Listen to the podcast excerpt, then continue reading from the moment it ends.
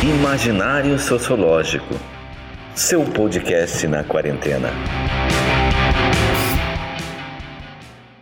Olá, pessoal. Estamos aqui para mais um episódio do Imaginário Sociológico. Eu sou o professor Márcio e estou aqui com o meu amigo Ramiro, que vai conversar um pouco sobre ficção né, e literatura brasileira. Eu acho que é mais ou menos esse essa a, a, a pauta de hoje, assim, dentro do, do, da área de estudo que ele trabalha.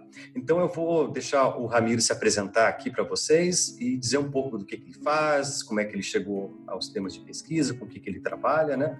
Para ele dar um breve panorama para vocês aqui. Oi, Márcio, tudo bem?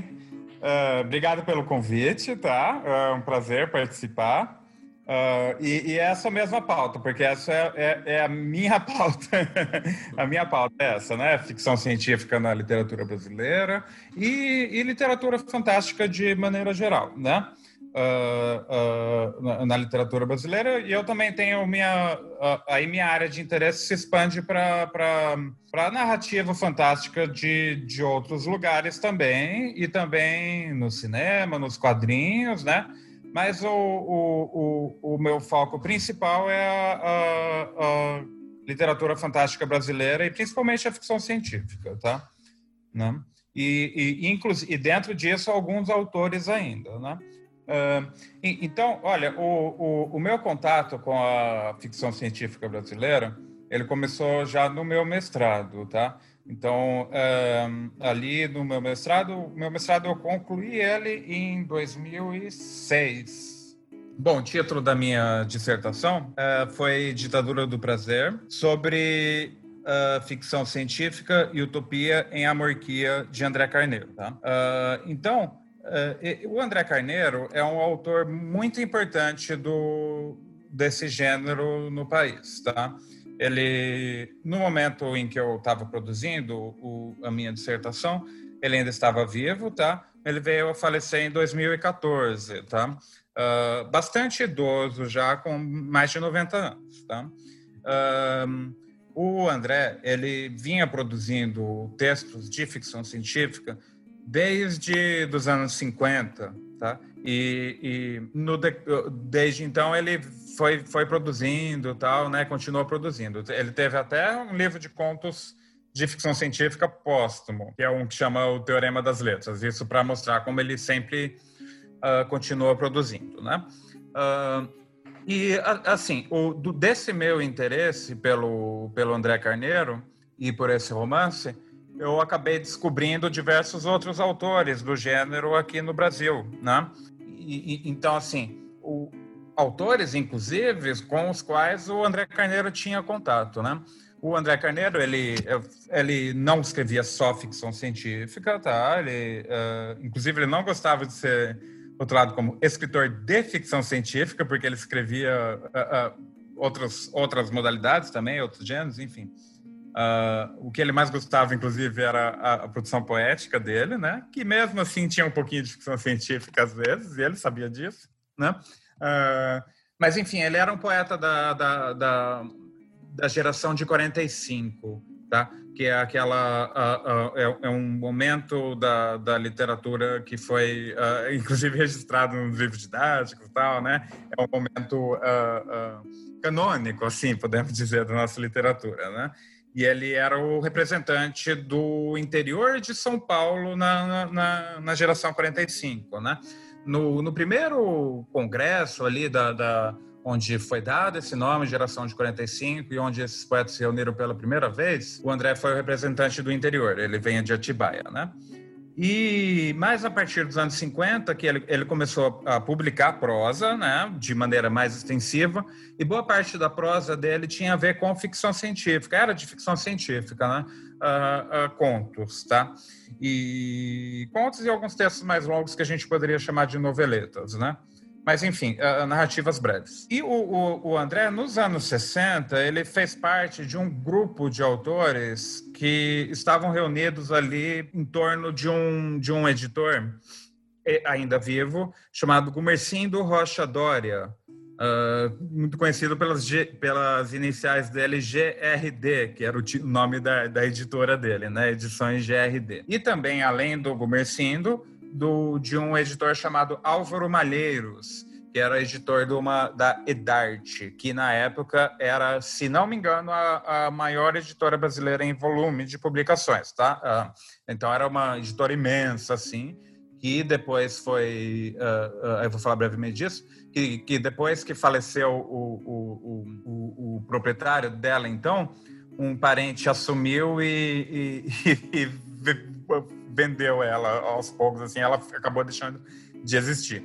O último livro da Edarte que o, que o André publicou, uh, que é o, o Homem que Adivinhava, ele esse livro ele tava ele quase teve as suas os seus clichês né? Que são as, as um, ah, como que eu vou explicar isso? Não, é minha especialidade mas é o quando você vai fazer a, a impressão do livro no, no, modelo antigo você tinha aqueles modelos de metal que eram onde eram chama clichê né?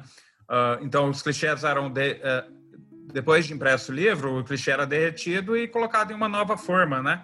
Uhum. com ali com as linhas daquele outro livro, né? Então é um processo super dificultoso, né? E caro, né? Uh, e, e, esses clichês, o, o, o, uh, tinha sido dada a ordem para eles serem derretidos. Aí o, um amigo do André lá dentro da Edarte falou, não, uh, o livro do André já foi publicado, não tem como derreter mais. Aí acabou saindo esse livro, mas quase que nem sai esse livro dele. Uh, enfim, eu estou dizendo isso para que, que o André fazia parte desse grupo de autores, né? Uh, porque pra, e que eu descobri isso para dizer que uh, eu descobri um universo muito amplo da, na, na, literatura de ficção científica brasileira, né? Descobri que havia vários outros autores, né? Eu ainda, ainda considero o, o André um, o, mais importante, ou talvez o mais importante, né?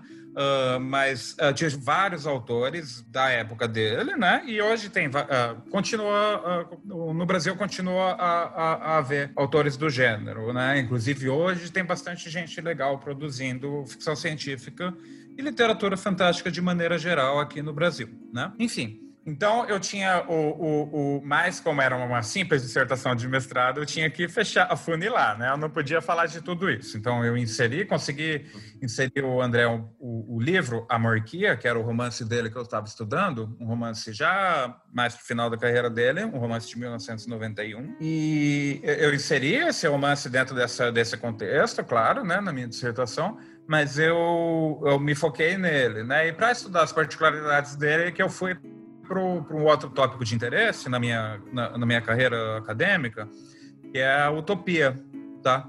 Então, é um, é um, o Amorquia é um livro que fica muito entre...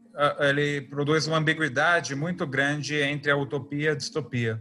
Em alguns momentos aquele mundo parece utópico, em outros momentos ele parece distópico e o leitor nunca consegue se resolver sobre se aquilo é bom ou ruim, aquele mundo, né? E então tive que me aprofundar nesse estudo da utopia como gênero literário primeiro, né? Uh, uh, e depois para uma reflexão mais ampla da, da filosofia como um, uh, um, conceito filosófico mesmo, né? Então assim, aí a minha dissertação teve que lidar com isso, é, com, com a Morquia, que é um livro de ficção científica que, tem esses elementos utópicos e distópicos, né? Ficção científica brasileira, tudo isso entrou no caldeirão ali, mas com um foco em delimitar como aparecia a ficção científica e a, e a literatura utópica no, no Amorquia, do André Carneiro. É, eu fui orientado pela professora Rosana Cristina Zandelato Santos, tá? que ela hoje é minha, é, é minha colega aqui na, na, na Universidade Federal, tá? Da, de Mato Grosso do Sul, né? Eu sou, sou professor junto com ela no, no programa onde eu me onde eu, eu, eu fui mestre, né? A gente tem um doutorado agora, a gente está com a nossa primeira turma, mas naquela época a gente não tinha, não, não tinha um doutorado aqui. Quando eu fui pro, dar prosseguimento à minha, à minha carreira de pesquisador, eu, eu, eu fui buscar uma, um doutorado em outro, em outro local. E isso também é saudável, né? Para refrigerar né? um pouco, ter contato com lugares diferentes, né? Uh, o que é muito interessante, que eu, por ter a, a, a admiração e, e, e, respeito pela professora Rosana, eu continuei trabalhando com ela, né? A gente, enquanto eu estava lá em São Paulo, escrevi artigo com ela, tal, a gente manteve contato em eventos, tal, né? Isso para mim é uh, uh, bem importante também, né? Não, ah, agora que eu saí de Campo Grande, vou esquecer. Jamais, né? Faria isso. né? Eu estou na universidade pública e faz parte do meu, né? Eu devolver esse meu a educação que eu recebi agora. Eu como professor dessa mesma universidade eu é uma uh, cumprindo uma, uma essa função assim mesmo né de de, de, de retribuir. Uh, enfim então eu eu no, no meu o meu doutorado eu fui realizar na USP né e eu tive a orientação do professor Jaime Ginsburg né. O professor Jaime Ginsburg eu tinha conhecido já por ocasião da minha defesa do, do de mestrado né que ele ele tinha feito uma uh, bastante uh, produtivas para mim uh, na banca, né, na defesa. E, e, eu falo isso é que ele não só elogiou, não, que ele também desceu além ali onde tinha que descer. É, né? Isso faz parte né, do, do, do, ritual. Isso, fez, fez parte ele, e, e, me meteu em apuros lá tal, né? E isso eu achei legal tal. Não, não gosto de marmelada. Na, na, na, na banca. É, então. Hã? testou na banca lá, fez aquele, aquelas perguntas sim, sacanas sim. de, de para ver se tu tinha domínio do conteúdo ou não, aquelas, aquelas coisas todas. É, sim, sim. É, e também algumas preocupações legítimas, ah, ah, algumas dúvidas, algumas questões assim ah, que ele considerava problemáticas também. A gente conversou bastante, foi um momento muito especial, né? Enfim, aí eu, eu, eu fiz a, a, a, a, seleção, né? Ah, no meu, no meu doutorado eu não estudei André Carneiro, mas eu estudei um autor que uh, fez parte daquele momento ali uh, que eu estava comentando, dos autores reunidos em torno do Gumercindo Rocha Dória, né? O, um, estudei um autor no doutorado, um autor chamado Fausto Cunha. Fausto Cunha, além de escrever um, uh, textos literários, escrever ficção científica. Toda a produção literária dele é de ficção científica. Não é muito volumosa. Ele é mais conhecido como um crítico literário. Tá? Então, ele, ele, ele era um crítico muito. Uh, com muitos contatos, muita penetração assim no ambiente literário, um cara muito respeitado, né? Uh, mas a, a, a, produção dele de ficção científica não foi muito estudada e nem muito lida. Uh, não, e uh, né, os livros dele não tinham recebido reedição, tal, tem tudo isso, né? Então, assim como com o André Carneiro, era um trabalho um pouco de redescoberta. Esses dois autores, a, a, a produção ficcional deles, tinha, tinha recebido anteriormente, antes dos meus trabalhos, eu tinha recebido pouca ou nenhuma atenção do, do ambiente acadêmico, tá? Pouca ou nenhuma, né? Uh, o André Carneiro ele tinha recebido mais atenção pela faceta dele de poeta, que é maravilhosa também, né? Mas, uh, se não me engano, até o momento da produção da minha dissertação de mestrado, não tinha um trabalho de mais fôlego dedicado a ele. A mesma coisa para o Fausto Cunha, tá? Uh, hoje já tem alguns trabalhos aí sobre o, sobre André Carneiro, ainda bem, tá? E o Fausto Cunha, ele uh, uh, teve algumas reedições dos contos dele, não um volume só, mas ele, uh, acredito que pessoas que não tinham contato com os textos dele agora estão tendo. Enfim, aí, o que é interessante é que o, o, o, Fausto Cunha, ele tendo essa figura de, de crítico tão, tão, tão destacada, ele que nomeou aquele momento ali em que esses autores estavam produzindo ali com tanta efervescência nos anos 60, nomeou aquele, aquele pessoal de geração GRD, por causa do Gumercinho do Rocha Dória. Né? Uh, uh, o Gumercinho do Rocha Dória, eu vou falar uma questão, questão polêmica, né? vou, vou, ter que falar disso. Uh, porque o, o Gumercindo, ele é, ele é integralista, né? Então, assim, eu imagino se fosse... E, e, as edições GRD, volta e meia, publicava textos de, de, de propaganda integralista, a vida do Plínio Salgado, enfim, essas coisas, né? Uh, mas também publicou Nós, do Zamiatin, né? Publicou uns textos, assim, super... Uh, que o, o poderiam ser classificados subversivos, assim, né? Então, assim, é uma figura muito... É, eu, eu, eu, eu resolvo isso na minha cabeça da seguinte forma, que o Gumercindo, ele tinha, tem uma sensibilidade artística, literária tão grande que, que suplanta a, a, essa, o autoritarismo do, da, dessa ideologia integralista tal, né? Então, a sensibilidade artística supera isso, né? E isso vale de, de dicas, sim, para muita gente que, ah, tal, tal cara, Chaplin fez não sei o quê, não sei quem fez não sei o quê, né? Então, calma, porque às vezes o sujeito tem uma sensibilidade artística que suplanta a própria, a própria a conduta dele como ser humano, né? Assim, mas não, não que eu agora tô, parece que, eu, que o Gumercindo é um monstro, mas não é isso, né? O, o sujeito muito, muito educado, muito legal, mas tem esse. esse Se viés político é, dele controverso, tal, né? né? É, controverso, isso. Se fosse hoje em dia, ele teria sido cancelado já. É, provavelmente, né? É, é, é, ainda bem que, assim, aí ele, como não foi cancelado, ele deixou um legado muito importante, assim, né, de, de edição, possibilitou que várias pessoas publicassem, deu visibilidade para diversos autores, né? Então, e, e deixou a marca dele no publicou até o, o, André Carneiro, ele se dizia anarquista, né? E o Gumercindo publicou ele à vontade, tal, assim, não teve nenhum problema com isso, né? Então, assim, é um, é, é um sujeito bem, é bem curioso, assim, né? Para pensar nessa figura do Gumercindo e tal. É por, por, isso que a gente não pode cancelar, porque o sujeito tem essas contradições, né? A gente ter contradições é, é próprio, né? Do, do, ainda mais quando a gente está lidando com arte e tal, né? Uh, enfim. Uh, aí o, o, Fausto Cunha que chamou essa galera, ah, a gente é a geração GRD e tal, né? E, e aí ele escreveu em um, um texto se, dos anos 70, tá? Eh, se não me engano, é 1977, uh, eh, do, uh, um, um, um, texto chamado Ficção Científica no Brasil, um planeta quase desabitado. E nesse, esse é um considerado um dos textos é, fundadores da, da, do estudo de, de, ficção científica brasileira aqui, que ele é muito, é muito, ele toca nessas particularidades da nossa produção já naquela época. Então ele vai lá e fala um pouco do, do de, de, autores que tinham escrito ficção científica antes dessa galera, né? Fala um pouco do, do aí sim bastante controversa. Eu já nem sei se essa palavra basta. O presidente negro do do, do, do, é, do, do Monteiro Lobato, né? Ele fala de desses autores, fala de, de, de, de, de várias coisas. É um artigo muito significativo. Ele era ótimo a atuação dele como crítico era ótima também. Né? E, enfim, aí tive essa. Uh, lidei bem marginalmente com a ideia de utopia ainda, né? Uhum. Uh, mas foi para as questões relativas à alteridade, de que maneira que esses.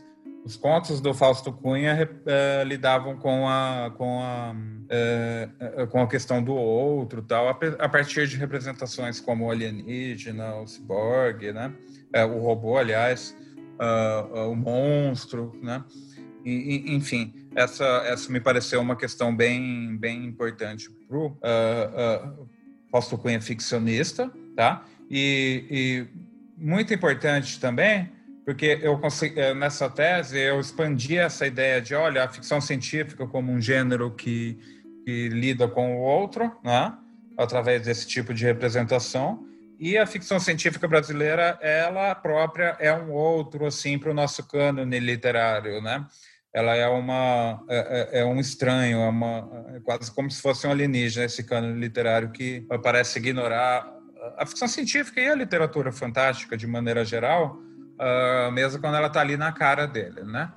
Então assim a gente tem aqui no Brasil uh, autores, uh, dá para a gente estabelecer o, o, o perceber a existência de uma tradição de literatura fantástica mas não graças à crítica literária e muito menos ainda graças à literatura, à, à, crítica literária acadêmica, tá? Que na minha na minha perspectiva não fez o seu serviço com relação a observar a presença do fantástico na, na no Brasil. Então assim, com relação a para fechar essa ideia, com relação à, produção de literatura fantástica, eu digo que a gente que existe uma tradição no Brasil e pude observar isso, né? Não só pelo estudo desses autores, como de, de do, os meus estudos subsequentes. Tá? Dá para a gente dizer que existe uma tradição, né? Uh, uh, e, e, aí eu posso conversar um pouco sobre o, o como isso pode ser entendido. Mas, enfim, uh, para a produção existe mas a crítica literária canônica, a crítica literária tradicional, ela procura ignorar esses elementos, né? Aí o exemplo mais assintoso, ou o exemplo mais claro disso, é o do próprio Machado de Assis, né? Porque a gente tem o Memórias Póstumas de Brás Cubas, é considerado o texto inaugural do realismo brasileiro, né? Mas ele, o, que o que existe ali é uma visão, no máximo, né? Uma visão de mundo realista, talvez, Mas a representação ficcional que a gente encontra ali não é. Ela beira o absurdo, o insólito, é uma, uma um tipo de representação mais aparentada com, a, com, com, o âmbito do fantástico, do surreal, né? Não tem a ver com realismo um, um, um, uma história ser contada por um, por um, por um morto, né? Agora, para a nossa crítica, esse texto que esse texto é plenamente realista e inaugura o nosso realismo. Então a gente esse é só um exemplo bem claro de como a nossa crítica ela mesmo estando na cara dela a literatura fantástica e às vezes a ficção científica, a crítica canônica e principalmente a crítica universitária uh, uh, ignora ignora isso tá? tem ignorado isso historicamente. Isso é interessante, né? Porque a gente vai pegar, eu não sei se, se dá para confirmar e é, é, menos essa perspectiva, mas tem um preconceito muito grande com a literatura fantástica, né? Talvez de tratar como uma literatura inferior ou uma literatura infantil por ter o fantástico embutido dentro da, da, da narrativa, né? De ter o... Porque eu, eu vejo por exemplo, aqui no Rio Grande do Sul a gente tem o Érico Veríssimo, né, que também tem o Incidente Antares, né, que é, um, que é uma obra de ficção, né, porque os mortos voltam da, à vida, tem, tem todo um dilema por causa disso, né, eles voltando do cemitério e tudo mais. E a obra canônica para nós aqui é O Tempo e o Vento, por óbvio, que conta uhum. a história do Rio Grande do Sul e tudo mais. E Incidente Antares é uma, é. é uma obra dentro das obras do Érico Veríssimo, marginal, né? É, sim. É, é então, menos falada, né? É. é e uh, tem esse elemento claramente insólito, assim, né? Absurdo. É. E, assim, aí eu, sobre o Érico Velíssimo, ele tem um que é bem próximo da ficção científica mesmo, que é um que se chama Viagem à Aurora dos Tempos. E esse é menos lido, lido ainda, né? Mas aí é um texto um pouco menos, aí eu uh, tenho que, que, concordar um pouco, texto um pouco menos instigante que o incidente em Andares e que mesmo o Tempo e Vento, tá, os, os demais, né? Mas é um texto que vale a pena a, a gente uh, uh, conhecer, que é um, um, texto que lida com uma máquina do tempo que permite a visualização do passado, uhum. né? Então, aí o, o, o Érico Veríssimo usou isso meio como um dispositivo didático porque ali ele, que ele tinha esse interesse nas ciências naturais tal, né? Como um, um sujeito muito culto tal. Então ele é, aí explica como é que eram os dinossauros, como foi o surgimento da Terra, com esses personagens observando ali uh, através dessa máquina do tempo. Mas é muito interessante, é um exemplo de ficção científica uh, produzido por um autor canônico, né? Exatamente. E a gente acaba tendo, né? E, e é interessante, né? Porque eu fico vendo essa a forma com que outros uh, contextos literários lidam com a sua ficção e a forma como a gente lida com isso, né? Porque a gente vai pegar a literatura uh, norte-americana, né? Bom, desde 1974, o, o Admirável Mundo Novo e, e, tantos outros que tem na literatura fantástica, H.G. Wells, né? E tantos outros que tem lá na, na literatura fantástica norte-americana, né? de língua inglesa, vamos botar assim eles cultuam muito, faz, fazem parte do, do, dos livros de literatura que, que se lê no ensino médio, tem uma crítica literária especializada, tem premiações especializadas e tudo mais. Né? Na própria França também isso é muito forte, né? até tenho, eu tenho um livro aqui do, do Michel Serret, né? que, que falando uhum. sobre o Júlio Verne, da importância do Júlio Verne para a criação do imaginário social dentro da França, né? daquelas do, do desenvolvimento tecnológico e tudo mais.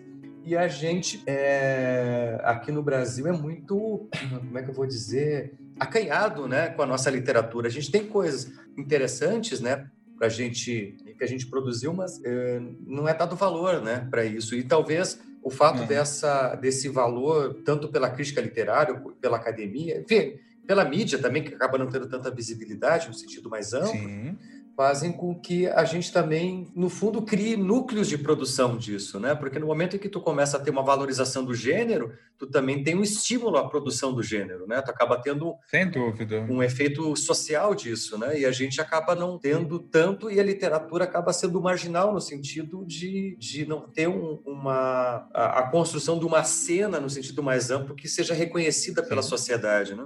É, então, uma coisa interessante é que ele, a gente tem, e isso explica muito como a nossa crítica literária lidou com, com tudo isso. O Antônio Cândido, ele tem aquele conceito de sistema literário brasileiro, né? E ali, é, é, que é um conceito que eu gosto muito, mas aí eu vou, vou comentar qual é o problema.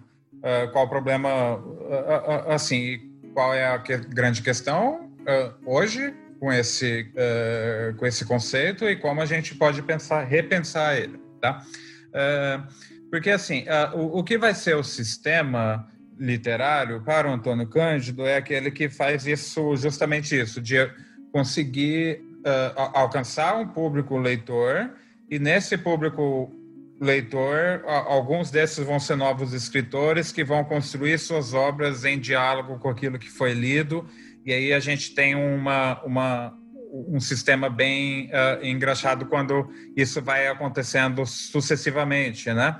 Então, os leitores sempre estão lendo aqueles que vieram antes e uh, dentre esses leitores alguns são autores e produzem suas obras em diálogo com aquilo que veio antes, né? Então, assim, para ser o sistema literário, ele tem que ter uma, uh, uh, um meio em comum de, de, de, transição, né? Meio de divulgação, ela e tem que a obra tem que atuar socioculturalmente, né? Então, eh, se ela não fizer isso, ela não vai fazer, não vai se integrar no sistema literário da, da, uh, brasileiro, né? Ela vai ser apenas uma manifestação literária. A manifestação literária está isolada, ela não faz parte de um grande sistema, né? Essa é, é uma reflexão uh, uh, muito pertinente, é um conceito muito útil, Uh, só a única questão, o único ajuste, que, e é um grande ajuste, que gente é, é, é, um só, mas é um grande ajuste que a gente tem que fazer hoje. Na verdade, não é o único, não, estou lembrando de outros, viu? Enfim, mas uh, acerca disso que eu estou dizendo, é, quando a gente pensa, olha, tem esse sistema literário brasileiro, mas ele é um só, de acordo com o Antônio Cândido, né? Então, ele está considerando ali, é, é, é aquele cânone brasileiro, tá?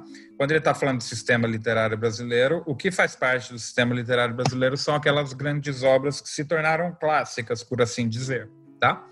Tá, mas e aí se a gente pensar o caso, por exemplo, dessa, desse pessoal aí da geração GRD, que eu tinha mencionado antes, né? Uh, eles uh, estavam em contato entre eles, né? Uh, eles foram lidos por outros autores depois, né? Que sabem da, da existência deles, né?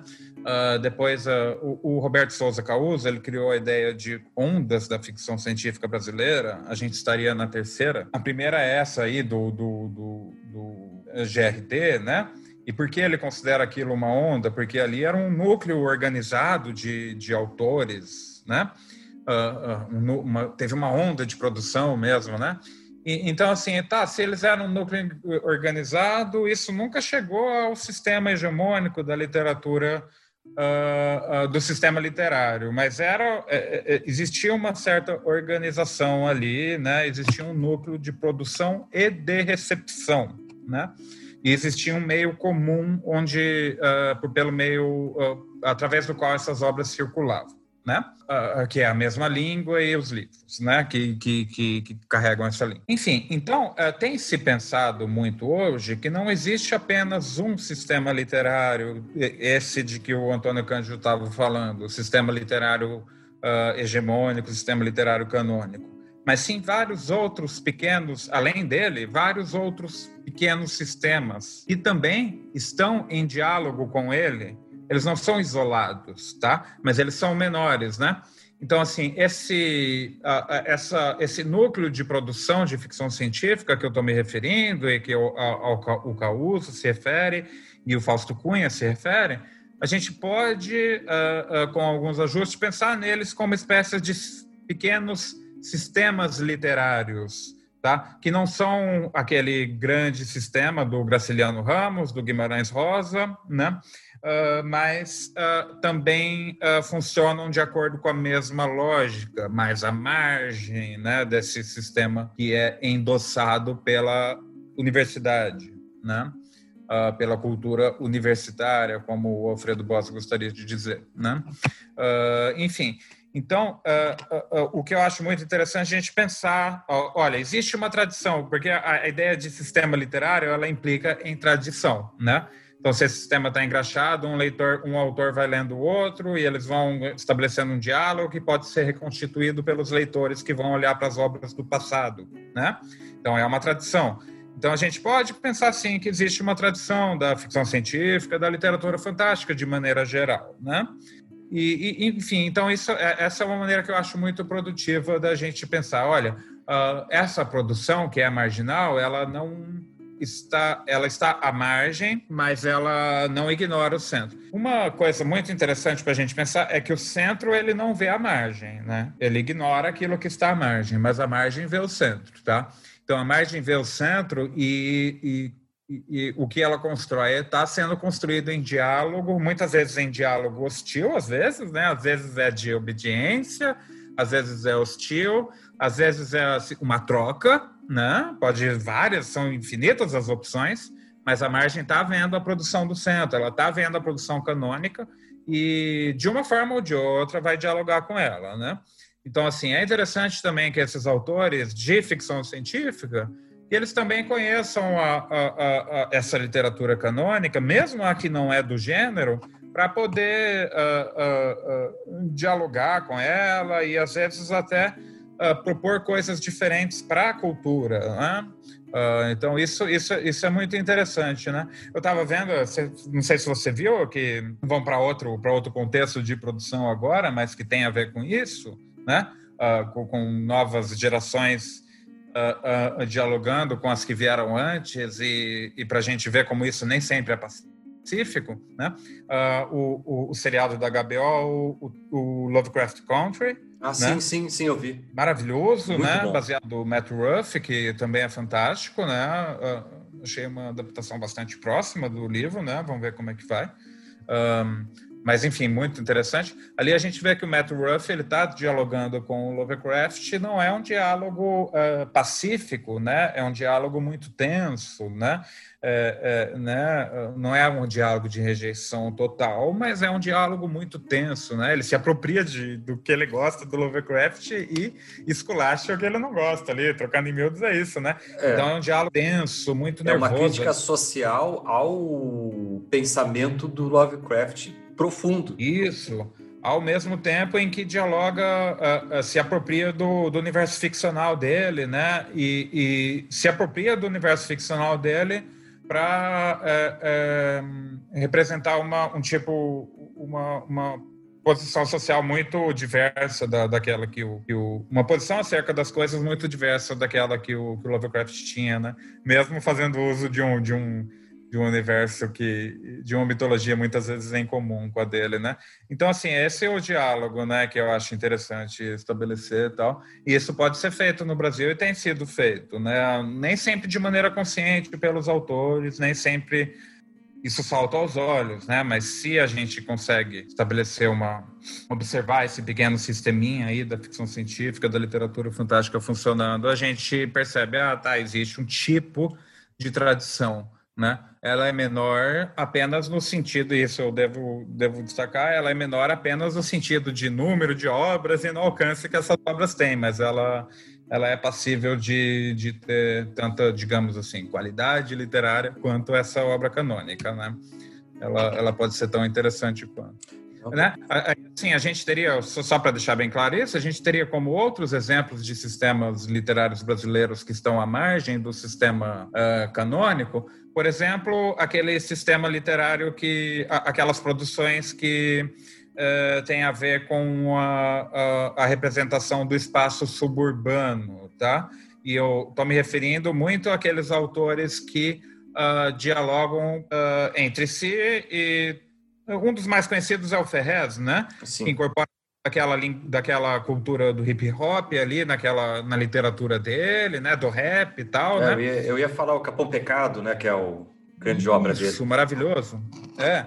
Então, e aí tem vários outros autores que vão ler o Ferrez e vão dialogar com ele, vão às vezes produzir coisas parecidíssimas, às vezes só se apropriar de algumas coisas, né? Ou vão tomar ele como um mentor, né?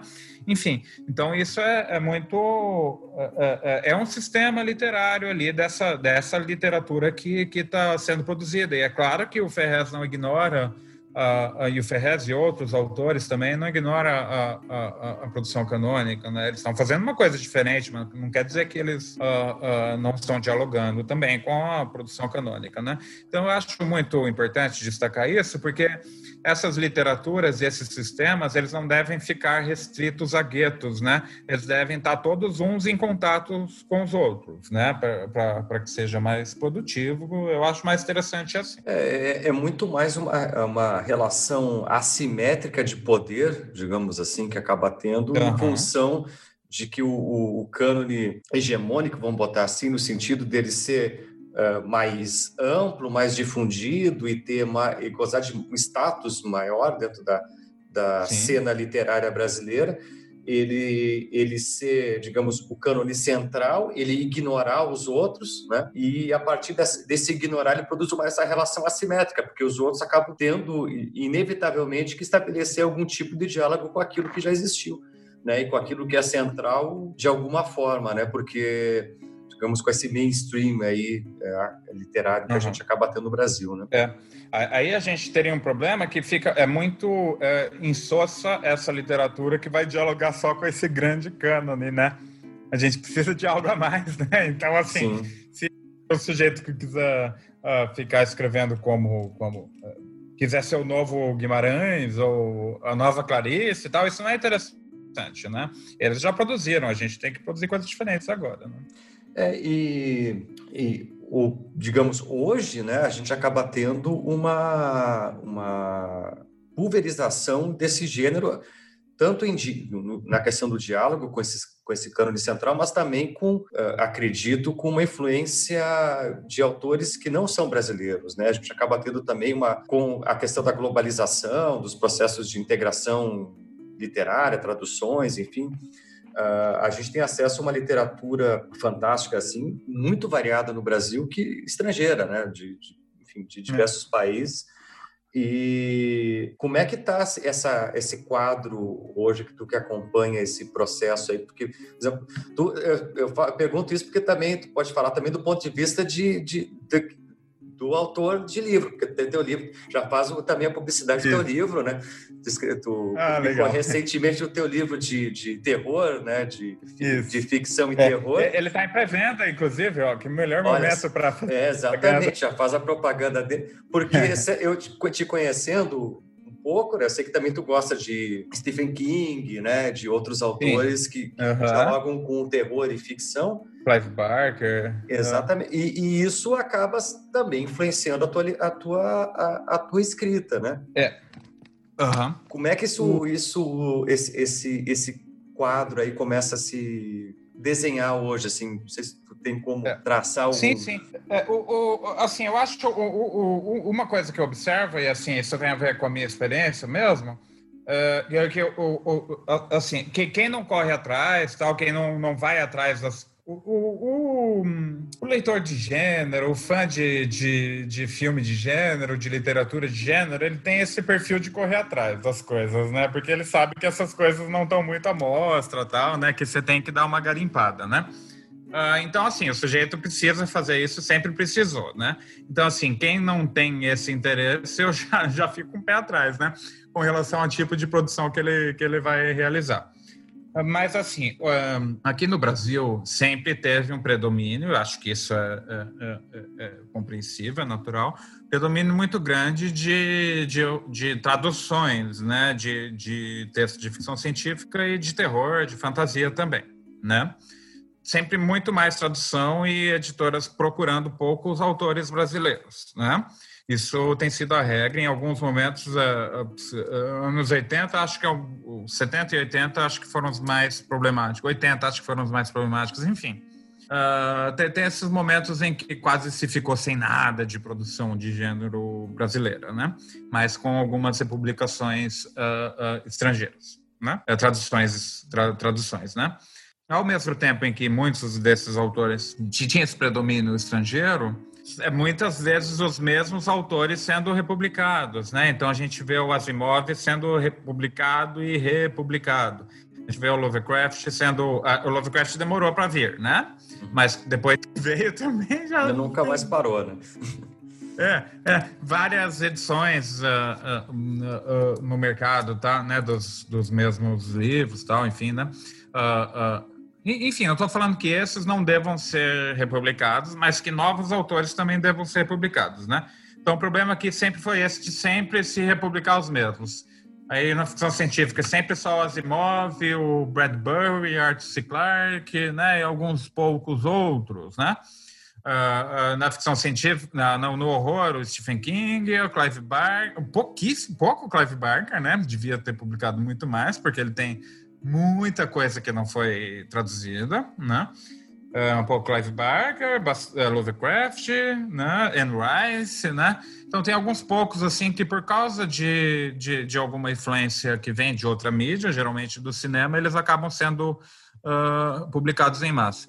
Então, assim, ao mesmo tempo que a gente tem muito um predomínio muito grande de autores estrangeiros, são poucos dos autores estrangeiros que vêm para cá. Então, a gente tem uma, uma lacuna histórica, assim, de, de um, um gap mesmo, que, que falta ser preenchido de muitos autores que não foram lidos pelos, pelos escritores brasileiros, né?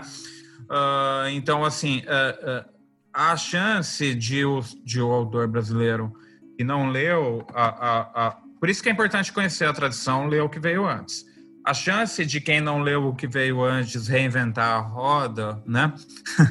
Achar que está tendo uma ideia super genial, mas já foram escritos 10 livros sobre aquele mesmo tema, né? É muito grande se o sujeito não conhece a tradição, né?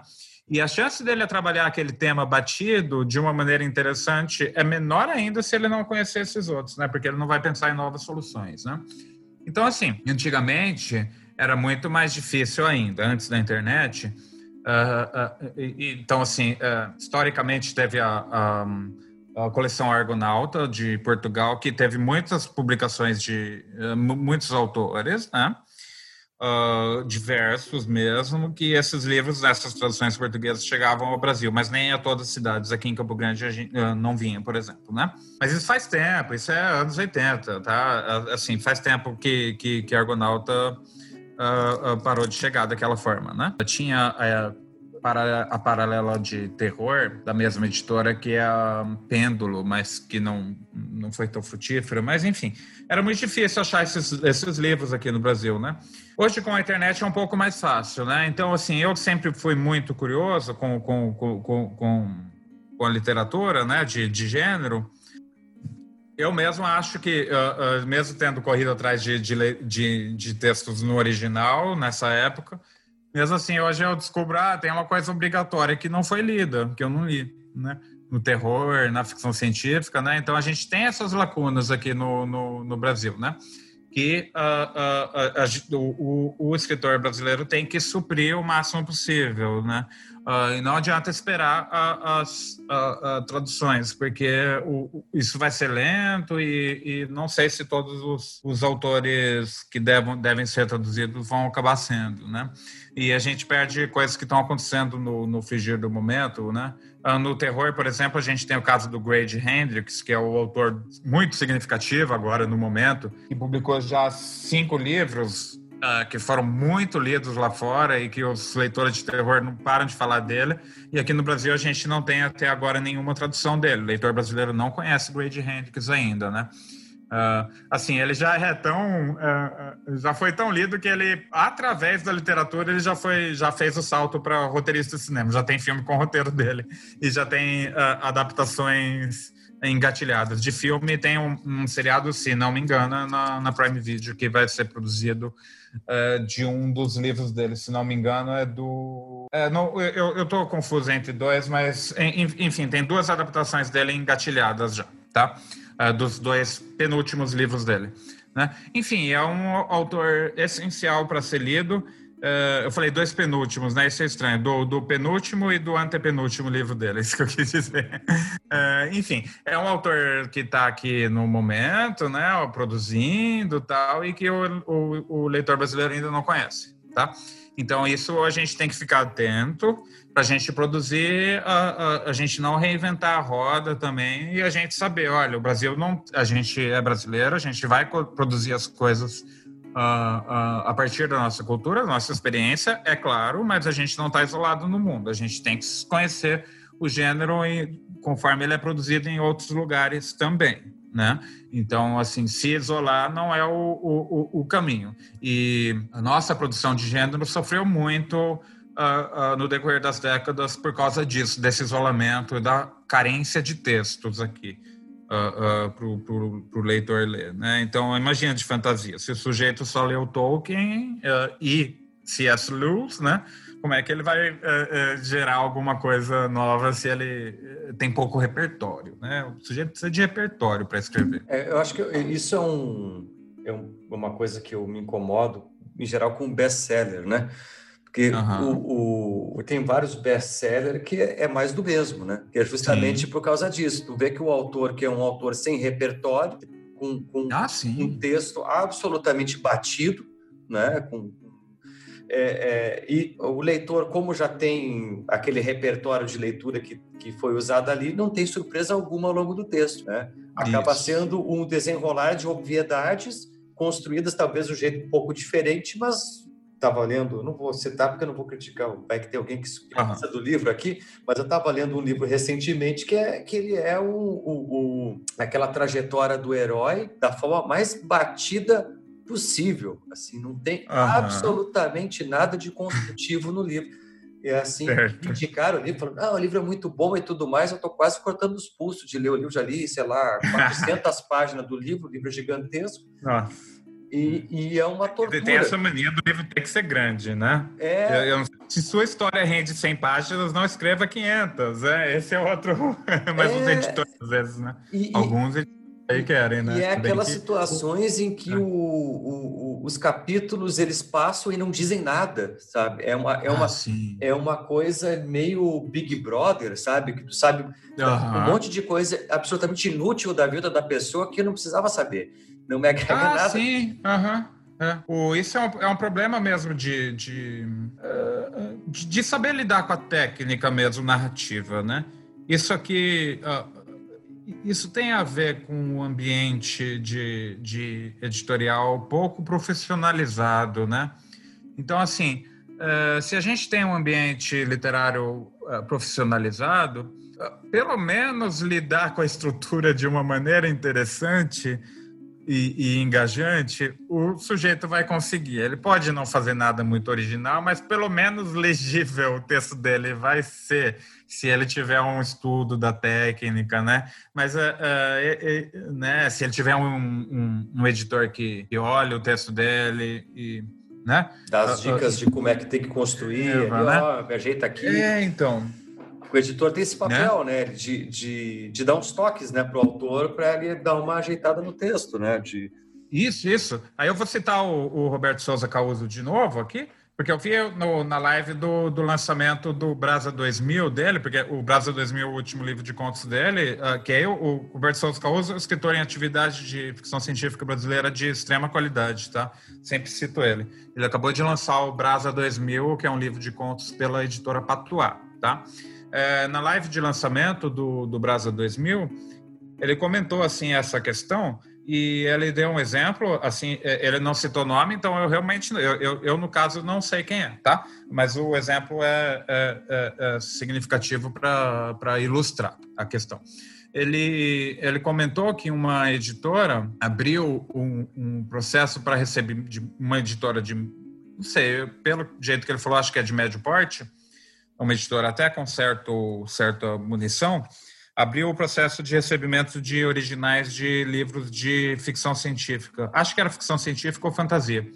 E o editor uh, comentou que, uh, depois de ler os originais brasileiros chegando, comentou que os livros que chegaram eram muito uh, imaturos comparado com os textos estrangeiros. Eles eram muito inferiores, tá?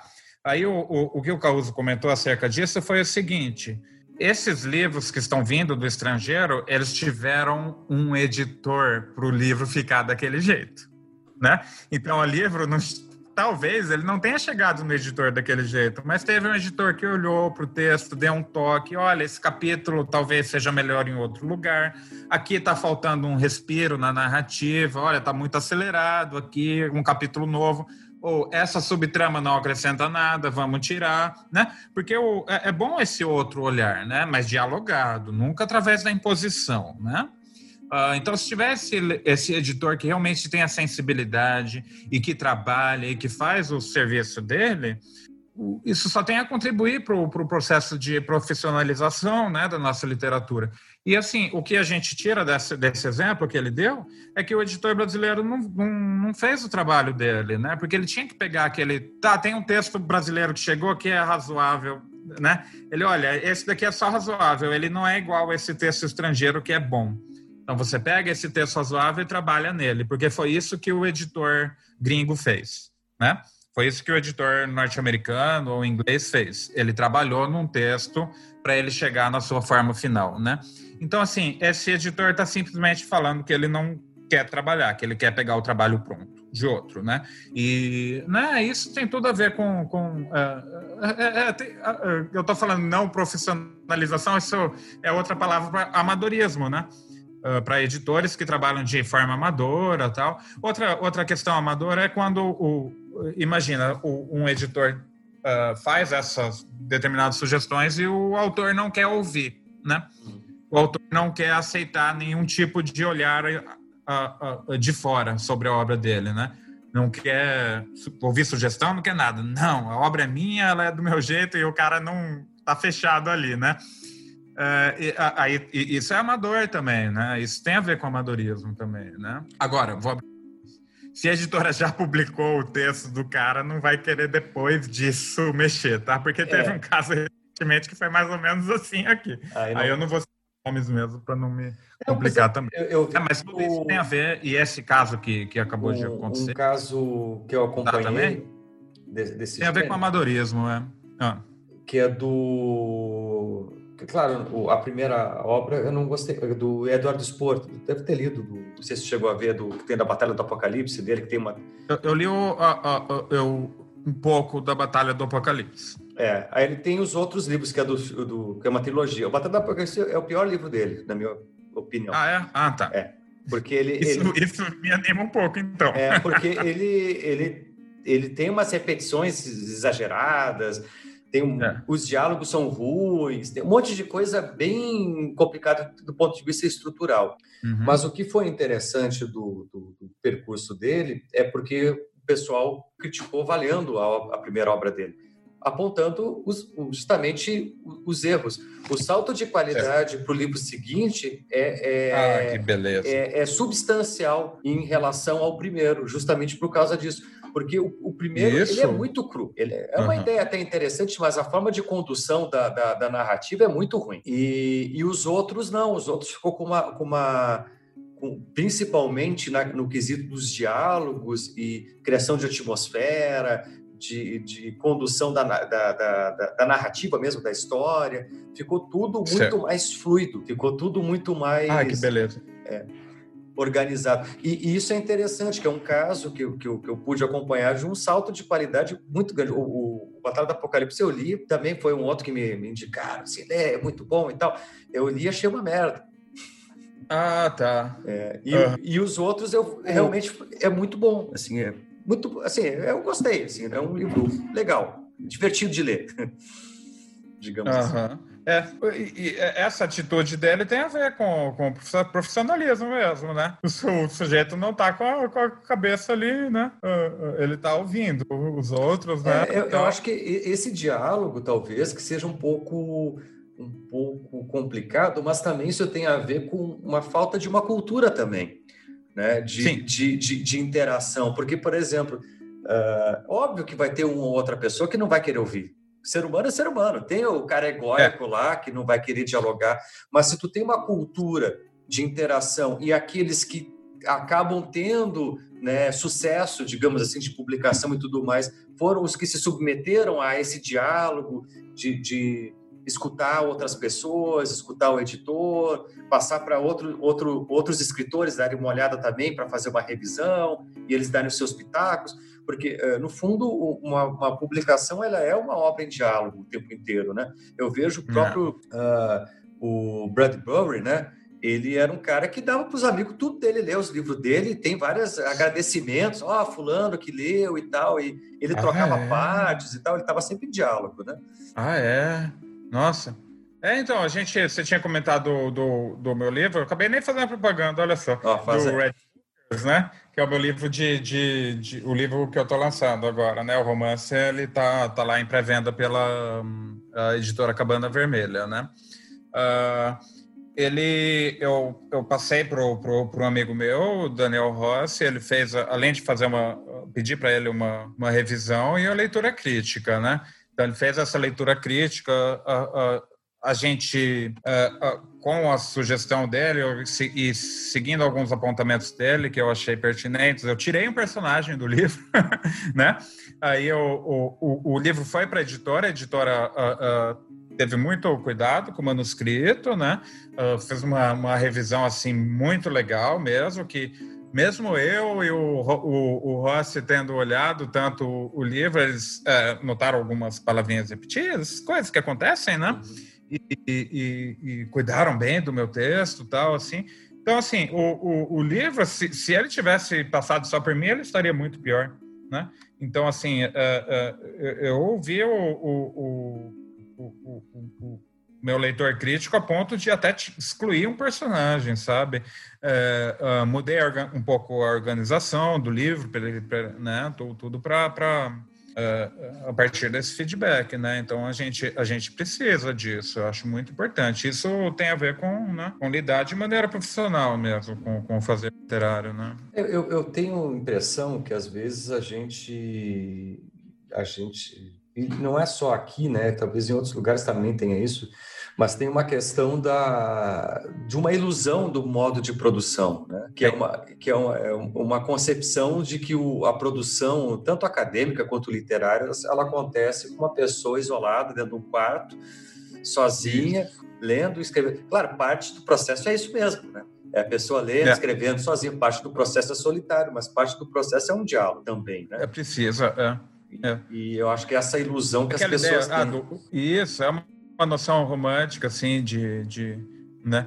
É, de inspiração, assim, uhum. também, né? Oh, os, os, os, aqui no Brasil tem uma resistência enorme às oficinas literárias, às, à escrita criativa, justamente por isso, que o pessoal acha que é tudo uma grande inspiração, que não existem técnicas para escrever, né? Isso é tudo, no, no, é, tudo tem a ver com amadorismo mesmo, né? Tem a ver com, com um ambiente literário não profissionalizado que a gente tem, né? E a gente só tem a perder com isso. E eu acho interessante também essa, esses diálogos, né? Tem uma autora que eu gosto muito, que é a Ursula Le Guin, né? Ah, sim, adoro ela também. Que é, que é fantástico, gosto muito dela. E a Ursula Le Guin, ela, ela dialoga diretamente com autores da filosofia, né? Ela tem a, a, a Dona Harry, que era amiga pessoal dela.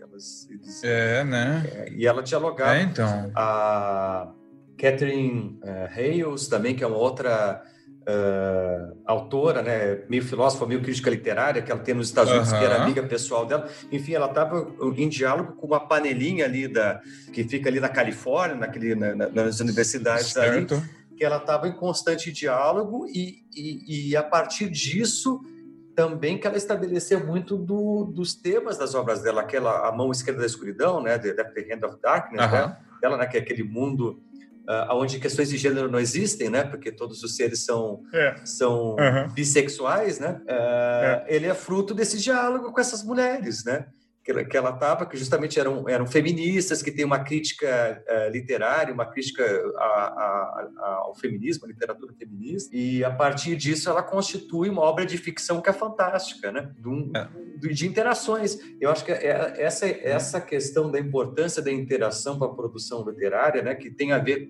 tanto com o cânone anterior, com aqueles que vieram antes, com as histórias que estão uhum. circulando, né?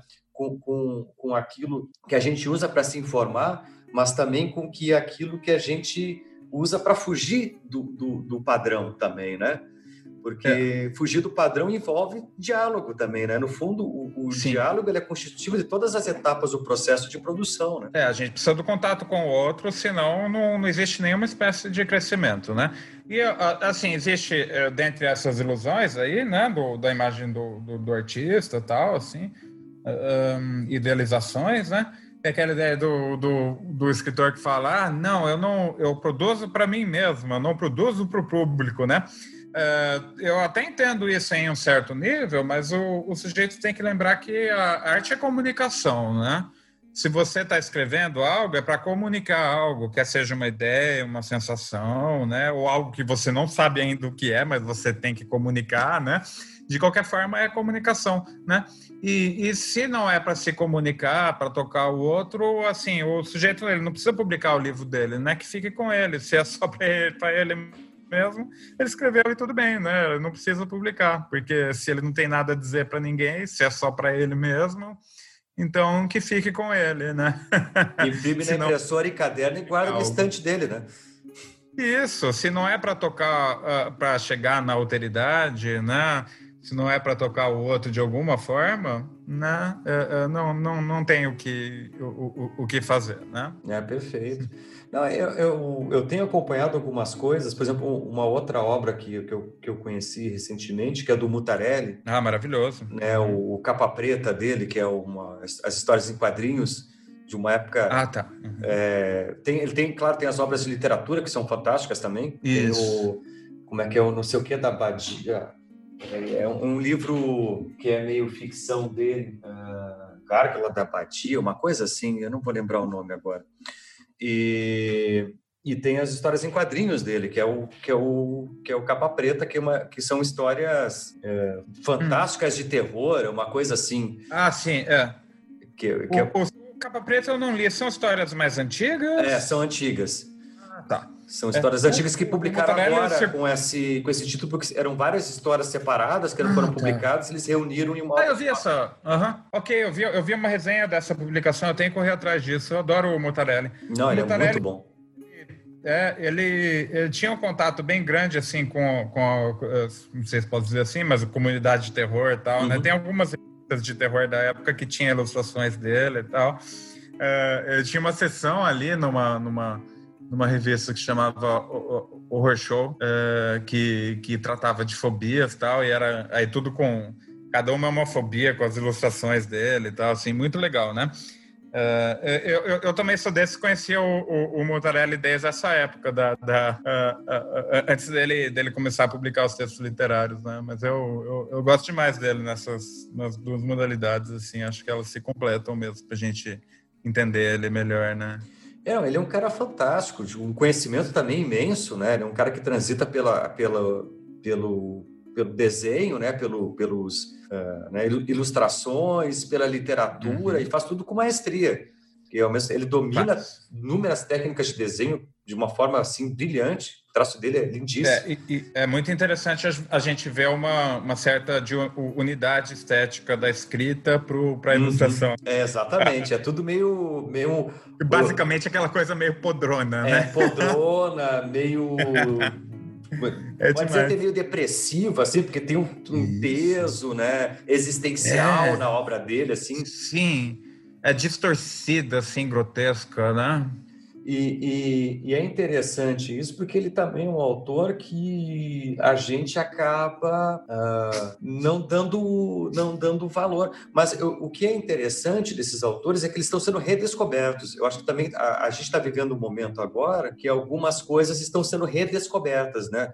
Que são autores Sim. que talvez no, em, em outros momentos não tiveram devida valorização, não tiveram a devida expressão e agora, em função de às vezes editoras menores, né, estão tendo é.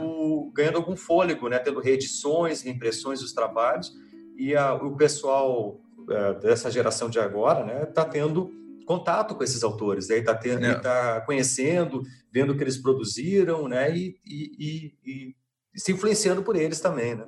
É. É, me, me, agrada muito esse movimento. O, o, o meu interesse desde a da minha dissertação de mestrado era um pouco esse, né? Porque o do André sendo um pouco estudado, ficção científica brasileira sendo ignorada, tal, achando que achando que isso, eu achei que isso precisava, é, né? Merecia esse esse olhar, né? Não que eu, não que eu fosse o único, claro, né? Mas uh, esse processo de redescoberta é essencial, né? E me, me agrada muito, porque os, isso é muito múltiplo também, né? Porque tem, no, no caso desse que eu estudo, tem a ver com um esquecimento que tem a ver Uh, principalmente com relação ao gênero, né? A ficção científica, que, que não tem a ver com cânone e tal, né? Uh, mas pode ter a ver também com, com, com, a cor da pele do autor, uh, pode ter a ver com o fato de ter sido uma mulher que escreveu, né? enfim, então a gente olha para esses textos do passado e busca o, o, o, o valor estético, né? Encontrando esse valor estético, a gente se pergunta, tá, por que que isso foi esquecido, né? Ah, tá, é porque foi uma mulher que escreveu. Ou, ah, tá, foi porque um negro escreveu. Ou, ah, é ficção científica. Lógico que o Antônio Cândido não escreveu um artigo sobre um livro de ficção científica, né?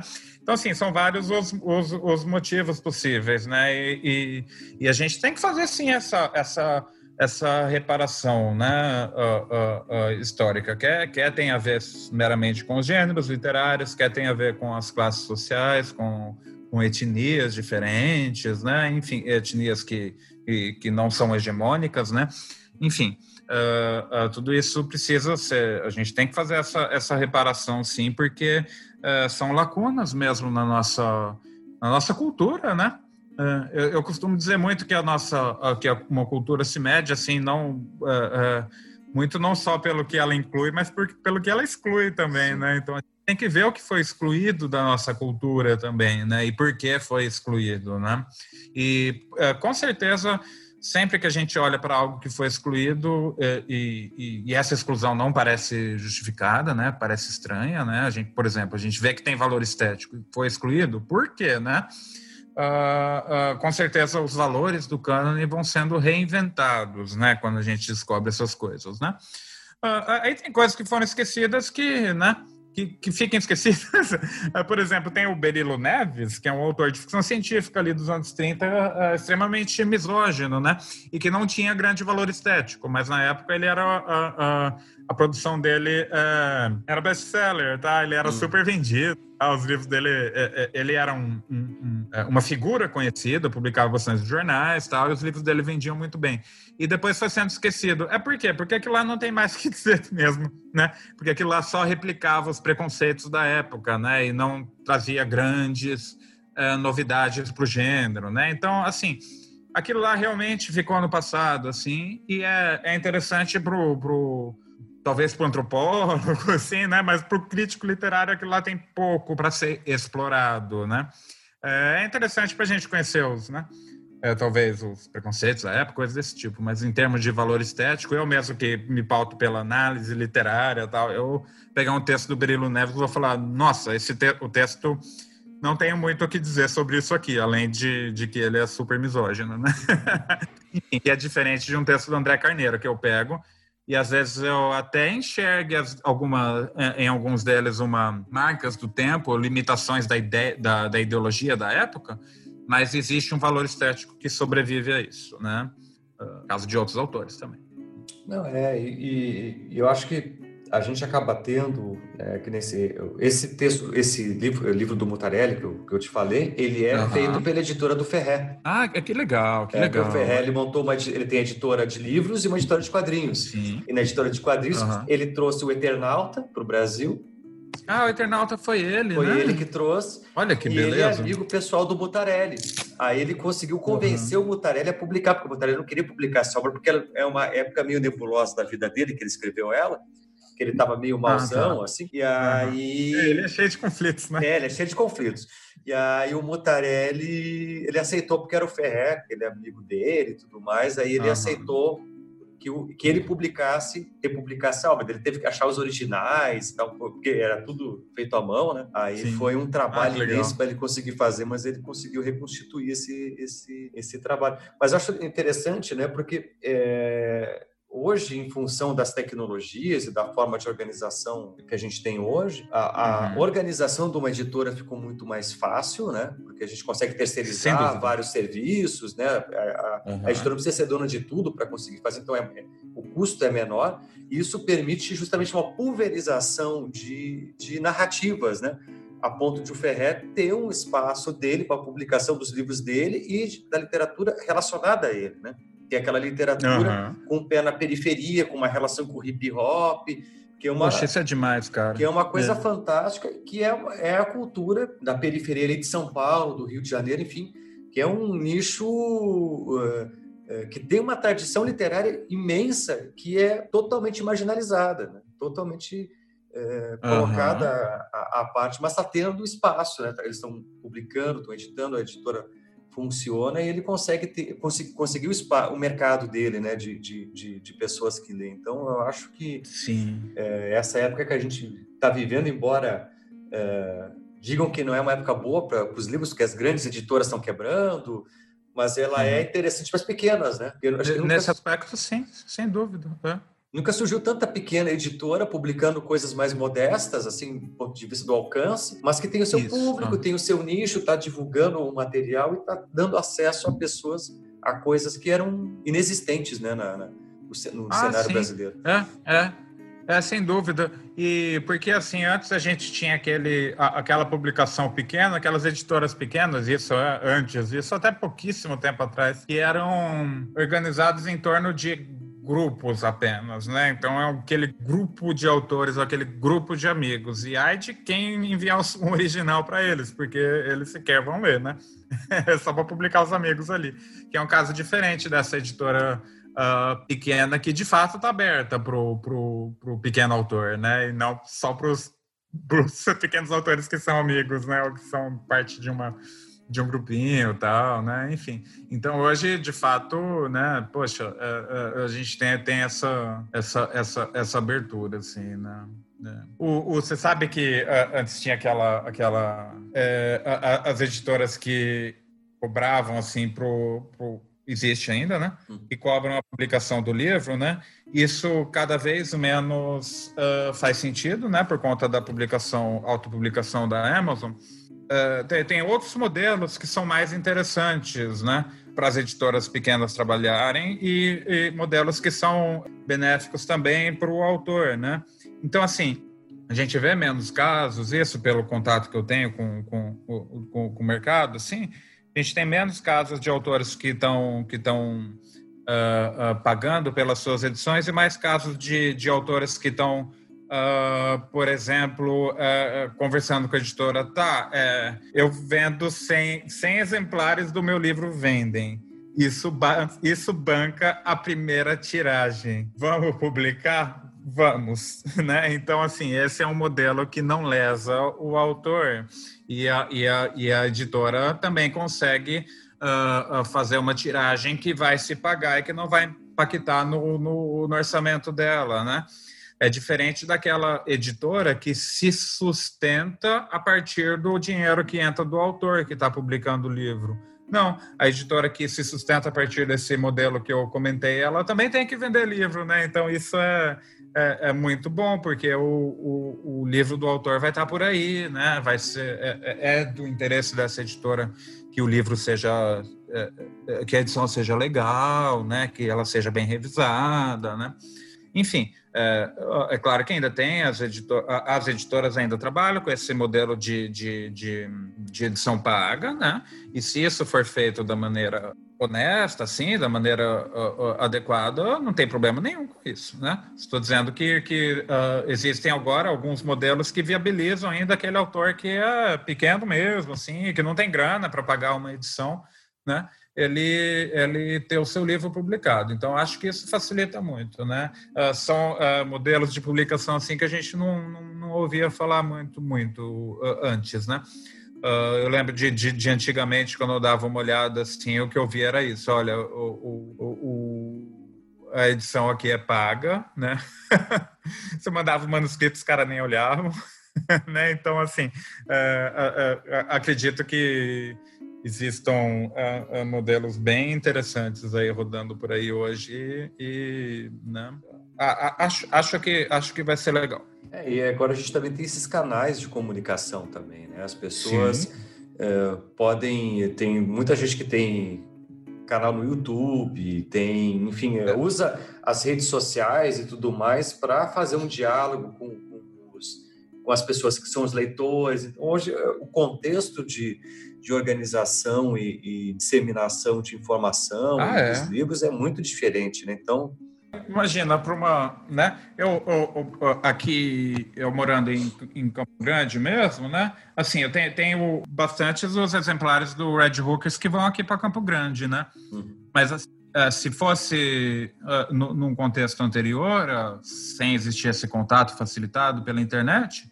uh, o livro ia perder diversos leitores, com certeza. Diversos leitores não iam ter acesso, não iam saber da existência do livro, né? porque eu não consigo ir onde o, o, o livro vai, né? Então, assim, aí você sabe que, que eu e a Larissa, a gente tem a nossa produtora de, de filmes, né?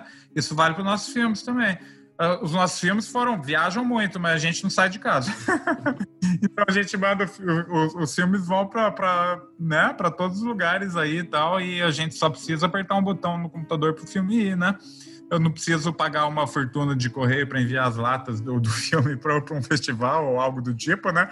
Uh, eu não preciso ir lá, não, não uh, uh, na Bolívia conhecer o cara que é o que está organizando o festival, né? A gente conversa pela internet e tal, se for necessário, né?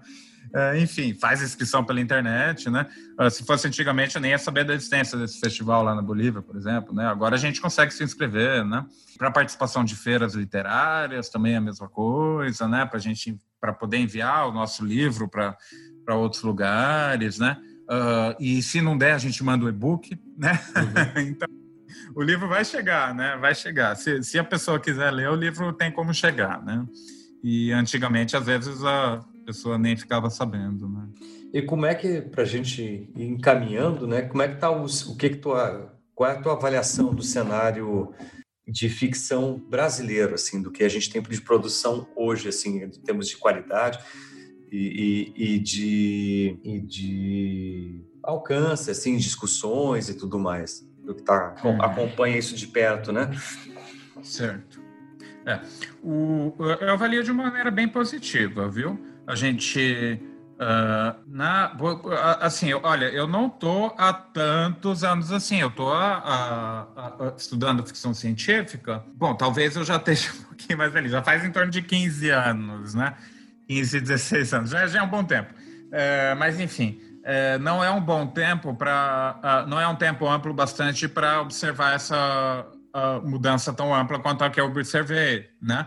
Uh, ou, ou, seja, nesse tempo se multiplicou muito a quantidade de pesquisadores da, de ficção científica brasileira, né? É brasileira e, e estrangeira, enfim. Né? Mas eu acho particularmente significativo que tenha os brasileiros estudando a ficção científica brasileira, né? Isso é muito importante. Então, assim, quanto aos estudos, tem muito mais gente estudando. Ainda existe uma resistência conservadora uh, por parte de uma ala da crítica literária, de um certo tipo de mentalidade uh, acerca da literatura e da crítica literária, tá? Que, que, que tende a negar uh, o valor da literatura de gênero em geral, né? Da ficção científica, do terror e da fantasia, né? Então, mas é, uma, é um tipo de mentalidade tacanha que, que cada vez tem menos espaço, né? Uh, então, assim, eu vejo que, que, que esse cenário está tá, tá melhorando bastante nas universidades, embora a universidade ainda seja no geral, um, um, um, ambiente conservador no que se refere a esses as manifestações artísticas não hegemônicas, tá? Ainda é conservador. Quanto à produção, eu vejo que tem muita gente legal produzindo aqui no Brasil, tá? Muita gente mesmo.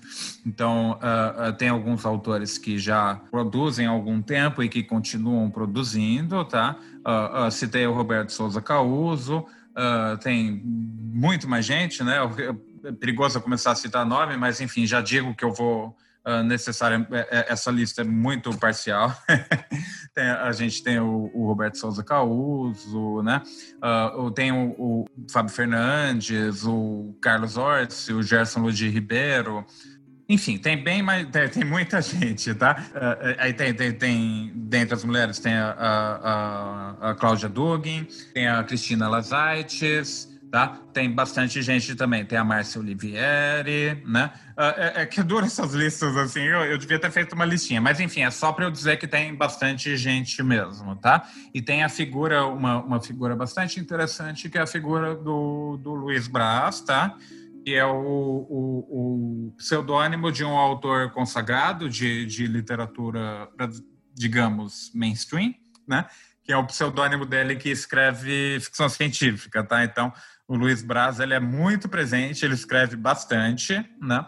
É, assim como o Nelson de Oliveira, que deu origem a ele, o Luiz Braz ele também uh, tem uma, o perfil de agregar autores em torno dele, tá? Então tem ali o em torno dele ele produziu diversas antologias, né? Tem uma antologia que, que não, não é porque tem a minha orelha, tá? Mas é uma, uma antologia que é talvez a mais ampla da, da, da, da, da ficção científica brasileira, que é a Fractais Tropicais, que foi publicada pela editora do SESI São Paulo, tá? Ali a gente tem uma, uma antologia de contos que remonta ali desde o, do, da, dessa primeira onda, como diria o Causo, né? Uh, e é uma classificação com a qual eu, eu, simpatizo, eu gosto dela, tá? Eu sou dos que, que usa ela, né? Tem gente que não gosta, né? Como toda proposição crítica uh, válida, existe um debate em torno dela, né? Se, se não tivesse debate, é aí que seria o problema. Né? Enfim, então essa fractais tropicais desde a primeira onda até os, os autores da terceira onda, os autores mais recentes, né? Enfim, ali, inclusive eu estava falando desse negócio da tradução, né? Pegando fractais tropicais é muito interessante para a gente observar o funcionamento do sistema literário da ficção científica através das décadas no Brasil, né? Enfim, é, então, assim, avalia de uma maneira muito positiva, tá? E, assim, o que tem de muito positivo agora, né? Eu citei o nome de, de, de, de algumas mulheres que escrevem, é, inclusive a diversidade, tá? Que antes a gente tinha, a princípio a gente já observava que eram quase só homens e, e na maioria deles, a grande maioria deles brancos, né? Então a gente tem uma diversidade uh, maior agora, tá? A gente tem as mulheres Uh, uh, uh, produzindo e assim, nossa, a gente pega o fractais tropicais, é, é, muito interessante a gente comparar como as ondas, ela, a onda, as ondas foram ficando mais diversas, né? até se chega na terceira, ela é bem mais diversa, tá? É, ela é bem mais diversa. Então, tem autores que, que fogem do parâmetro hegemônico ali, uh, e a gente observa isso com um salto aos olhos, né? Como hoje, hoje a gente tem uma diversidade maior. Como em todos os âmbitos, existe uma, uma, uma resistência conservadora, mas né, a, a gente está aí para lutar contra essas pessoas e a, a contra as ideias delas. Né? Vamos falar que é contra elas. É. a, a gente elas vão pensar diferente ainda, elas vão, vão ouvir a gente. É, o conservadorismo sempre está aí, né? Isso é uma marca Sim. brasileira, né? Ele sempre está aí, é. não só brasileira, né? É uma marca mundial, porque ele está uhum. em tudo que é lugar, ele se esconde Sim. durante um tempo, às vezes ele se mostra, mas ele sempre está aí, né? A gente tem que lidar com ele, na verdade. Né? Isso, é. é. Mas é, é, é, ótimo saber que tem essa, que essa essa diversidade está aparecendo. Eu tenho, eu, Isso, e... eu, eu sou muito uhum. otimista com, com relação à, à, sociedade, embora a gente tenha essa, esses revanchismos conservadores por aí, mas a gente nunca discutiu tanto sobre igualdade, nunca discutiu tanto é. sobre inclusão neste momento que qualquer outro, outro momento da história, né? É, então, olha só que interessante, esse é um dado, dado importante que eu estava me esquecendo. Eu, eu, inclusive, participei do, do, do, do Catarse, da, da uh, desse livro. Ele se encerrou, mas ele vai estar à venda na, na, pela editora Patuá, tá? Uma antologia de contos de autores LGBT, tá? Uh, o, o termo correto é LGBTQIA+, né? Uh, que foi o, organizado pela Cláudia Dugin. Uh, tá, uh, às vezes a gente só lê os nomes dos autores e a gente fica na internet e a gente só lê, né? então, assim, um, eu tô quase certo que essa é a pronúncia correta, tá? Mas, enfim, é organizado por ela e tem 15 autores que pertencem a esse grupo, tá? autores e autoras, né? É a primeira antologia do tipo aqui sendo publicada no Brasil e a gente teve um catarse bem sucedido, né? E o, o, livro acredito que esteja quase para chegar aqui em casa. Ele se chama Violetas, Unicórnios e Rinoceronte. Então, é, é, é ele é uma mostra de, disso, né? Dentre os que eu tinha citado, eu tinha citado dentre esses autores a Cristina também, tá? Eu sou muito fã dela. O, o, o primeiro livro dela, o livro de, de contos, que é o uh, Fábulas do Tempo e da Eternidade é uma das melhores antologias de, de contos de, de, de, ficção científica brasileira que já foi escrita. E a, a Cristina ela meio, escreve meio pouco, eu acho, assim, ela só faz pouca coisa dela. Mas esse livro é um, é um que eu recomendo assim. Uh, uh, também uh, enfaticamente, que é o Fábulas do Tempo e da Eternidade. Eu acho que dá para achar no, em Kindle agora. Edição física Uh, acho que dá para achar na estante virtual, virtual, mas de qualquer forma dá para achar na Amazon aqui no, no Kindle. De, acabei de verificar e dá, tá?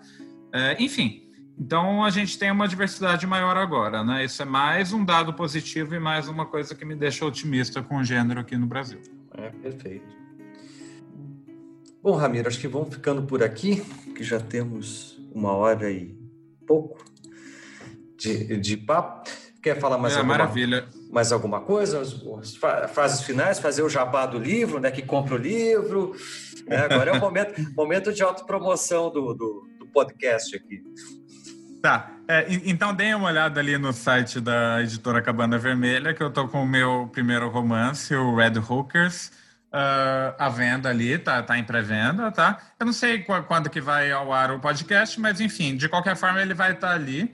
E se for depois do dia 25 de agosto, ele vai estar na Amazon também, tá? Então vocês podem uh, encontrar ele nesses dois lugares, tanto na versão física quanto digital, tá?